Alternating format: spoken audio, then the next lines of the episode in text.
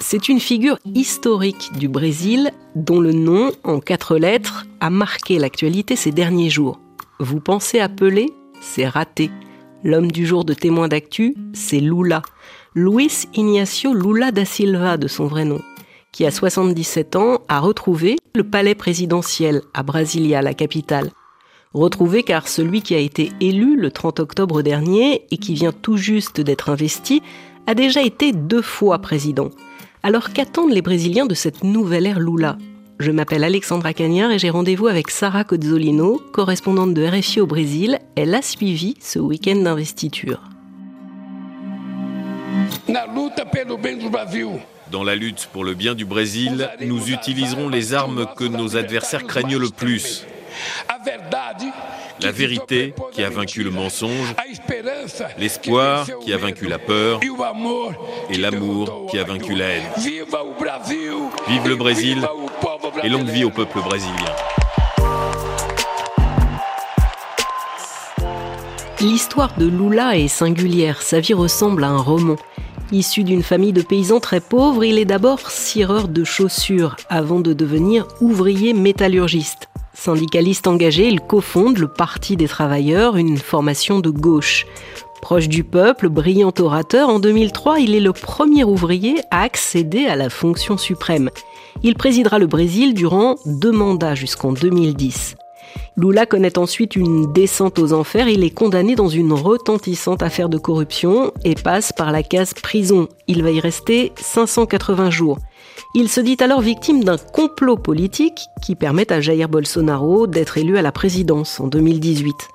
Lors de l'élection présidentielle du 30 octobre dernier, Lula a battu Bolsonaro, mais avec un écart très faible, 50,9% contre 49,1% pour le président sortant d'extrême droite. Bonjour Sarah. Bonjour Alexandra.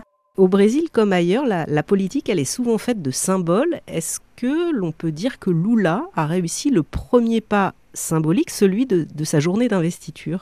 Oui, parce que c'était une journée vraiment euh, très très forte euh, en émotion. Euh, déjà le fait de voir cette grande esplanade des ministères, la place des trois pouvoirs, c'est plusieurs kilomètres totalement euh, rouge, qui était euh, vraiment aux couleurs du, Parti des travailleurs. C'était euh, c'était une image forte. Et puis bah, moi, quand je suis arrivée le, le matin pour couvrir l'événement, c'était vraiment une ambiance de carnaval aussi, parce que j'ai vu toutes les, les, fanfares qui arrivaient avec des musiciens qui s'étaient rassemblés des quatre coins du pays et qui venaient pour chanter ensemble, pour faire de la musique. Il y avait des groupes du Nord, par exemple, qui chantaient des musiques spécifiques du Nord. Il y avait des groupes de capoeira, des groupes afro-brésiliens des groupes indigènes. Donc ça, c'était un symbole de mixité parce que euh, le Brésil, euh, c'est plein de couleurs, c'est plein d'accents, c'est plein de styles de musique différents. Et donc euh, tous les électeurs de Lula étaient très heureux de se retrouver.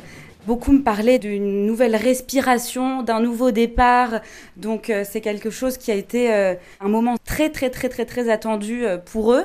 C'était une journée euh, très très très chaude. Il faisait euh, un, vraiment un soleil de plomb toute la journée et j'avais l'impression que tout le monde tenait avec euh, cette énergie parce que il y avait le, discours qui allait arriver et finalement même même plusieurs générations des personnes assez âgées tenaient comme ça sous la chaleur avec cette espèce d'énergie qui leur venait d'une force collective qui était assez belle à voir. Dans les cortèges, il y avait à la fois des jeunes mais aussi des personnes âgées? Oui, alors en fait, il y avait, euh, c'était impressionnant de, voir même plusieurs jours euh, avant, parce que les, personnes en général, elles étaient euh, arrivées depuis quelques jours et donc euh, ils sont venus euh, j'ai interviewé des personnes qui étaient venues en ce qu'ils appellent des caravanes. En fait c'est euh, plusieurs bus qui font la route ensemble parfois du nord du pays. Je me souviens d'avoir rencontré à un moment un groupe ils étaient 150 et ils étaient venus de l'état du Rio Grande do Norte. Donc ils avaient fait trois jours de route et euh, par exemple, il y avait beaucoup de personnes retraitées. Il y avait des, professeurs, euh, des infirmiers à qui j'ai parlé. Et en fait, euh, ils étaient venus parfois sans connaître personne, mais juste, ils avaient envie en fait de faire partie de ce moment historique. C'est vraiment un, mot que j'ai beaucoup entendu. On va faire partie de l'histoire du Brésil, du retour de la démocratie. Et donc, ils se rencontraient comme ça. Et en fait, ce qui était assez sympa dans les rues de Brasilia, même plusieurs jours avant l'investiture, c'était de voir ces groupes se balader et finalement se reconnaître et se croiser parce que ils avaient les habits à l'effigie du Parti des travailleurs, de Lula, donc ils étaient vraiment très identifiés, identifiables. Et en fait, quand ils se croisaient, ils commençaient à chanter, ils commençaient à, à se parler, à rigoler. Donc c'était vraiment une ambiance de grande fête, de carnaval et, comme tu le dis, très intergénérationnel finalement parce que on croisait vraiment tous les âges, des familles, donc très très mélangé, ouais. Alors l'objectif c'était de faire partie de cette fête et puis évidemment de d'écouter Lula prononcer son discours d'investiture. Moi j'ai vu quelques extraits mais ça m'a frappé. C'est un président en larmes alors que au fond c'est la troisième fois quand même qu'il accède à la fonction euh, suprême. Ça ça m'a étonné. Euh, c'était étonnant aussi de voir cette image. Bah justement, beaucoup de Brésiliens euh, en, sont euh, assez fiers du fait qu'ils ont un président qui ne, ne cache pas ses émotions, euh, qui parle d'amour, qui parle de, de, lutter contre la haine et tout ça. Donc c'est une rhétorique qui est déjà beaucoup dans le langage des loulistes, des électeurs et des, et des partisans de Lula. Moi, souvent, quand j'ai interviewé les gens ces derniers jours, ils, se sont mis aussi à pleurer du fait d'être soulagés. En fait, ils ont souvent des, des expressions très imagées. Ils m'ont dit c'est le moment de de, purifier son âme, de laver des, habits, de rincer des habits. Donc eux, en fait, euh, on sentait pendant le discours, ils, se sont émus euh, avec Lula, ils ont pleuré avec lui. C'est quelque chose dont ils sont fiers d'avoir un président qui pleure comme ça en public. Il y a eu ce discours, Sarah, et puis euh, la remise de l'écharpe officielle de, de président. Alors là, ça s'est pas tout à fait passé comme ça aurait dû se passer. Oui, c'était euh, peut-être l'image la plus marquante de cette investiture. Ça a été un vrai symbole en fait de voir cette femme, une femme noire qui est ramasseuse de déchets, qui remet l'écharpe présidentielle qui est euh, sertie euh, d'or et de, diamants à Lula, parce que déjà normalement c'est quelque chose qui est fait par l'ancien président, donc qui aurait dû être fait par Jair Bolsonaro, mais aussi parce que Lula n'a pas seulement choisi cette femme, il a décidé de faire participer tout un groupe de citoyens qui euh, représente la société civile. Donc en fait, il y avait le cacique indigène euh, Raoni qui est très connu, mais il y avait aussi des quidam, il y avait euh, un jeune enfant noir d'une dizaine d'années, il y avait un influenceur sur les réseaux sociaux qui est handicapé, un membre de, syndicats métallurgistes.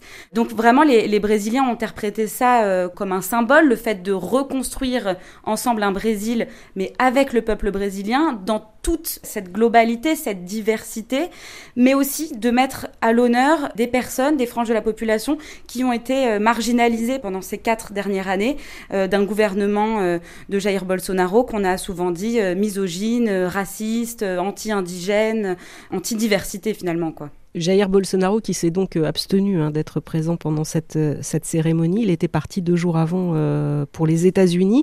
Alors on ne sait pas s'il a laissé des consignes ou non à ses partisans. Toujours est-il que il y avait des craintes hein, que les bolsonaristes, c'est comme ça qu'on appelle les partisans du président sortant, viennent perturber cette investiture. Finalement, ça s'est bien passé.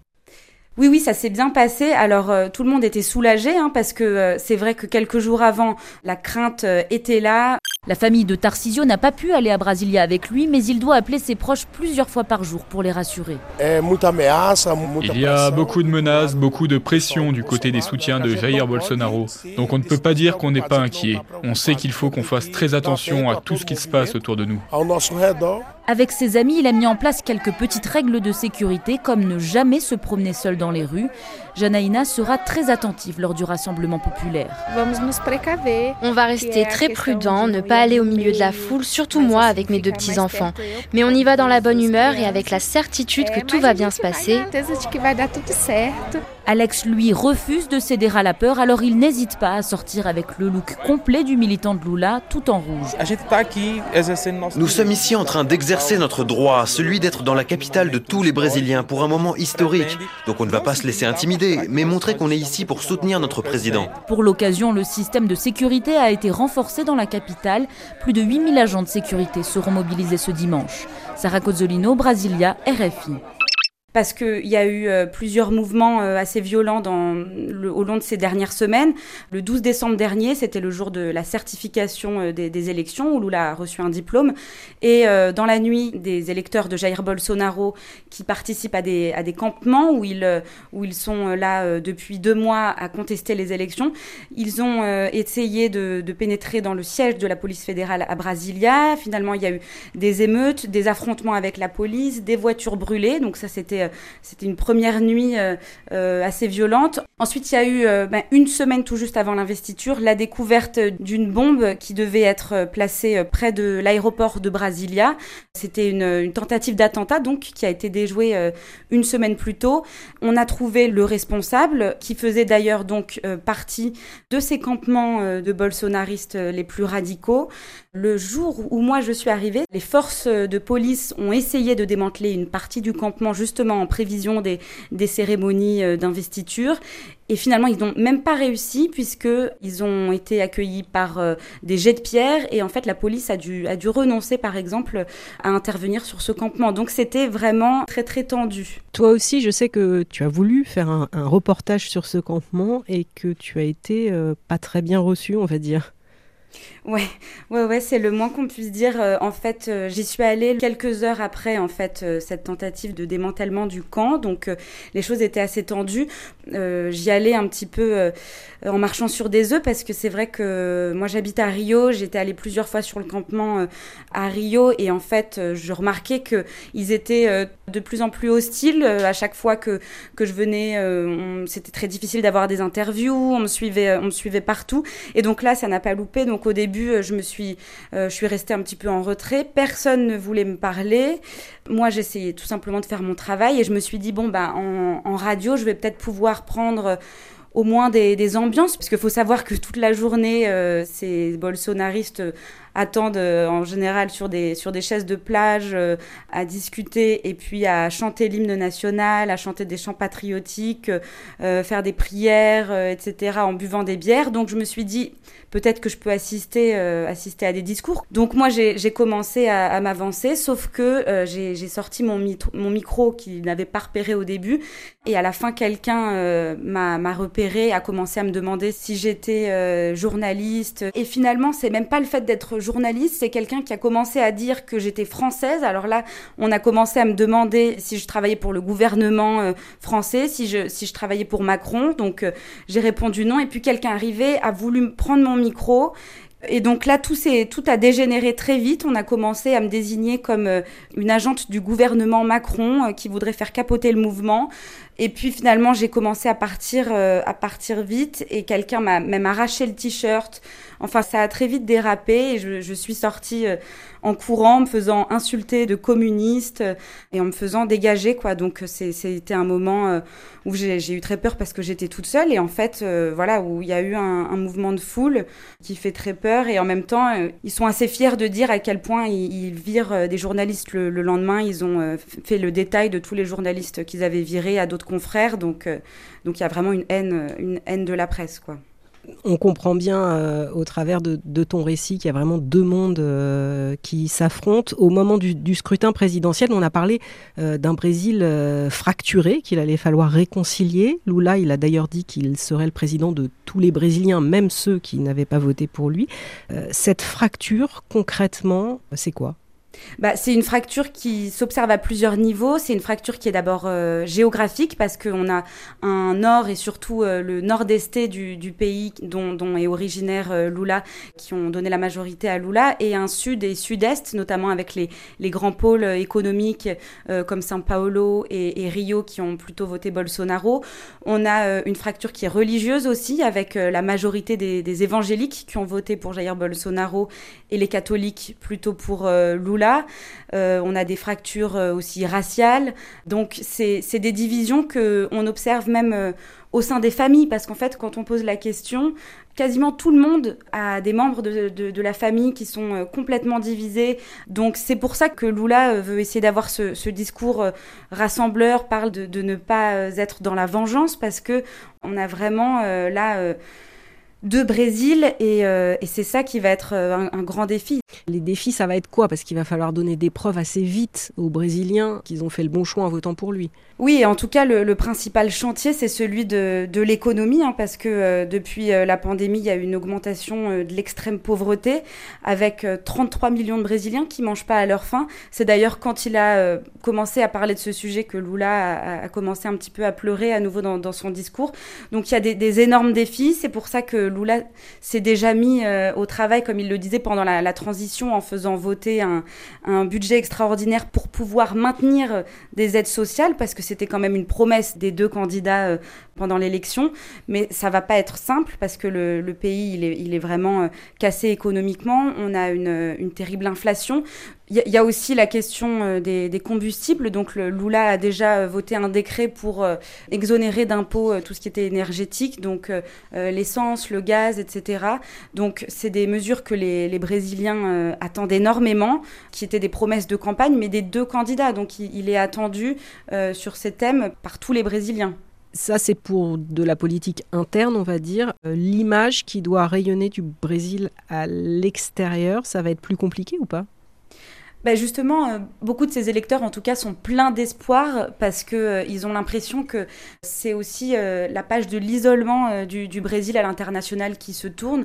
Lula, par exemple, a déjà montré qu'il avait envie de se réinsérer sur la scène internationale quand il s'est déplacé à la COP au mois de novembre, alors même qu'il n'était pas encore au pouvoir. Au mois de janvier, par exemple, il y a plusieurs voyages présidentiels qui sont prévus déjà pour aller voir ses voisins en Amérique latine parce que Jair Bolsonaro était euh, assez isolé finalement sur le continent. Donc euh, Lula va d'abord voir euh, son homologue argentin et il devrait aussi rencontrer le président chinois et le président des États-Unis au mois de janvier. Donc ça, c'est des choses qui redonnent quand même espoir aux Brésiliens pour avoir une, place à nouveau sur la scène internationale.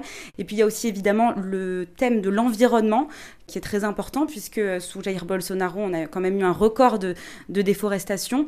Lula a envie de montrer des engagements dans ce sens l'objectif de déforestation zéro et de voir l'Amazonie comme euh, un espace à préserver et non plus à dépouiller.